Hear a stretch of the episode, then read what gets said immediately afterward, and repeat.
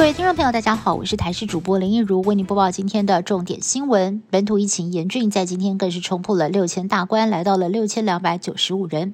指挥中心在昨天晚上拍板，将框列者的居家隔离天数缩短成三加四，在今天上路。不过，在昨天下午的专家会议当中，其实专家的意见非常分歧，主要是对大幅缩短隔离天数有疑虑。光是讨论这个部分就花了一个多小时，让专家直言已经无法思考，甚至得换个脑袋了。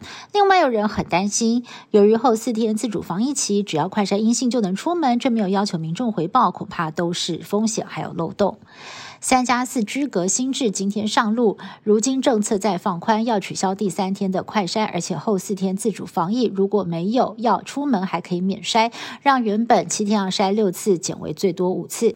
但是现在又有民众抱怨，迟迟没有等到居隔通知书日期，到底该怎么算呢？指挥官陈忠回应，在收到居家隔离通知当天起算就好了，不用等到通知单来再开始算日子。另外，只要是跟确诊个案的接触日在四月十七到二十三的民众，预计有六点七万人，明天开始也可以解隔转成自主防疫了。教育部在昨天正式的发函，各县市六到十一岁的儿童将可以施打半剂的莫德纳。在做完家长意愿调查之后，最快在五月二号下周一开打。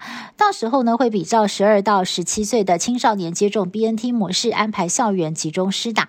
陈忠也表示了，儿童莫德纳的数量一定够打，但是部分的家长陷入了长考，很担心副作用会造成孩童身体不适，想要选择 BNT。陈忠也允诺了，一定会有 BNT，只是时间还未定。将近八万人报考的四季二专统测将在这个周末登场。今年因为疫情，原定不开放确诊者应试。不过指挥中心在今天突然松口，轻症居家照护中的考生，只要各方面都能够做好隔离，教育部可以在考场规划分流。那么指挥中心不会反对，但随即就被教育部反驳。突然要增设确诊考生考场，恐怕会影响到全国的事务安排，所以决定还是不开放确诊者参加考试。目前指挥。开放居家隔离、自主防疫、居家检疫或者是自主健康管理的考生在隔离考场应试。全球首富马斯克先前提议要收购社群媒体平台 Twitter，公示频频。Twitter 董事会在二十五号证实，已经跟马斯克达成协议，接受他的收购条件，以每股五十四点二美元，预计是四百四十亿美元，折合台币大约是一点二九兆台币，让马斯克百分之一百持股。Twitter 将下市成为一个私有化公司。收购案将经过股东投票以及监管机关批准，在今年内完成。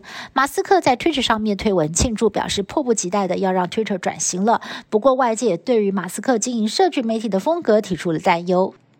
在俄罗斯入侵乌克兰之后，各国纷纷施加大规模制裁。不过，美国却迟迟没有纳入俄罗斯总统普廷传闻当中的情妇——三十九岁的前体操金牌选手卡巴耶娃。《华尔街日报》报道，美国官员担心普廷可能认为矛头是对准自己，让美俄之间的紧张情势进一步升温。